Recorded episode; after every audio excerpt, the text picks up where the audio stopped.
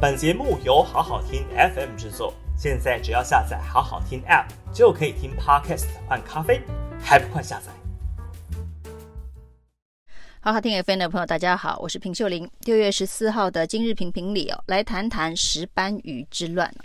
那石斑鱼之乱，当然是因为中国大陆突然又宣布，从六月十三号开始禁止。进口台湾的石斑鱼，那它的理由是呢，在去年的年底啊，二零二一年年底就已经警告台湾屏东的石斑鱼养殖业者，其中有部分药检没有通过，被查出有孔雀绿等等相关的违法的药物使用，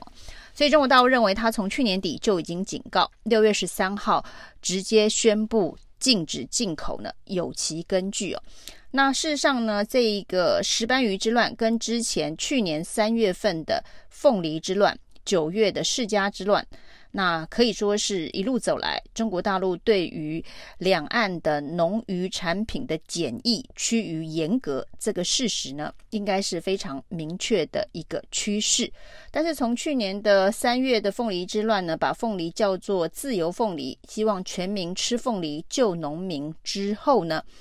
民党政府是编了十亿左右的凤梨销往日本的运输补贴哦。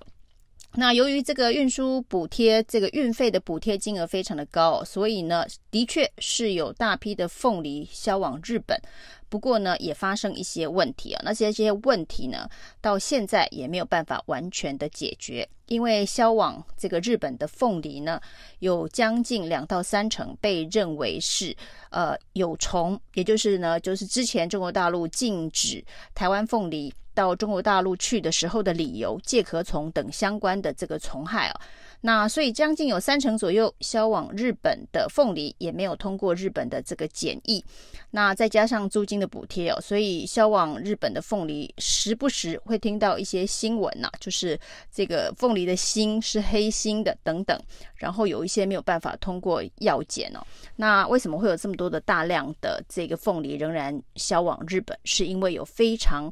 高额的运输费的补贴，也许对某些凤梨农来说，只要拿到这个运输补贴就已经回本了。于是呢，看来这个所谓的打开日本的水果市场这件事情哦，呃，并不是一个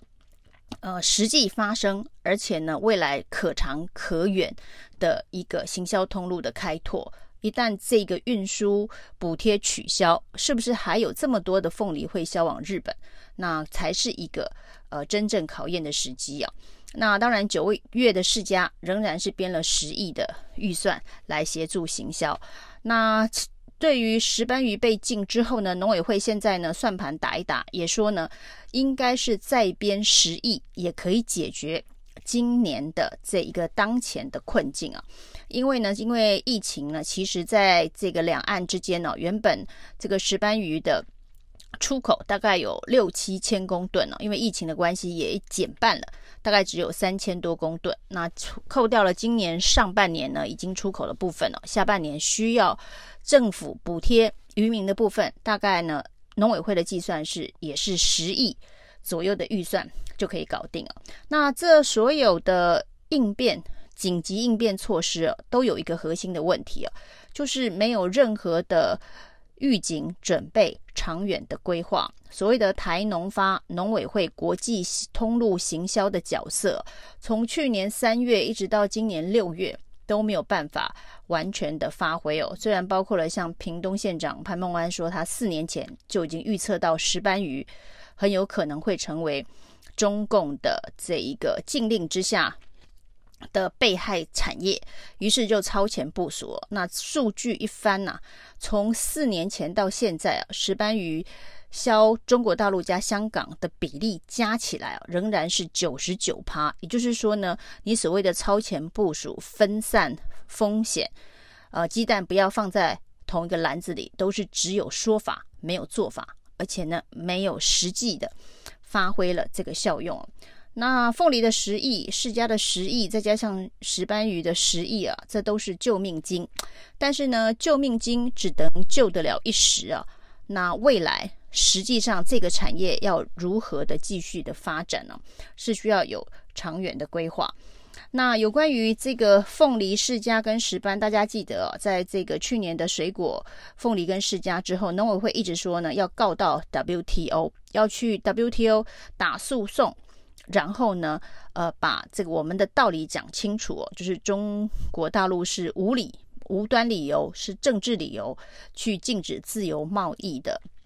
进行哦，那这次石斑鱼又发生了，农委会继续说要去这个 WTO 申诉打官司哦，但是这件事情到底是做了还是没有做？就是有关于水果的 WTO 的诉讼。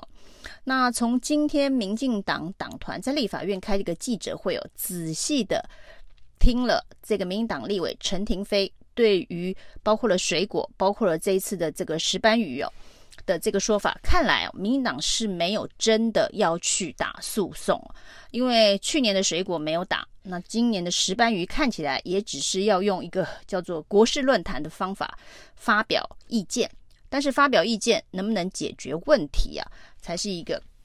最大的状况啊，因为民进党。团今天的说法是说，六月二十三号，那 WTO 会有 SPS 会议。SPS 会议就是 WTO 的架构底下，针对食品安全的检验以及农渔产品的检疫所召开的例行会议。那这个例行会议呢，在去年底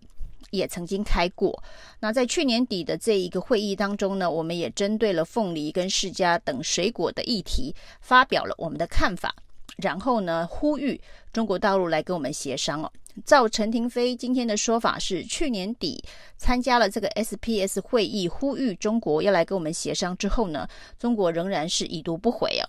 并没有任何的回应。于是呢，六月二十三号即将又要再开 WTO 的 SPS 会议了。那在这个之前呢，发生了这个六月十三号的石斑鱼事件了。那显然，现在民进党政府的做法还是跟去年的水果一样，要跑到 SPS 会议，就是这个所谓的食品安全检验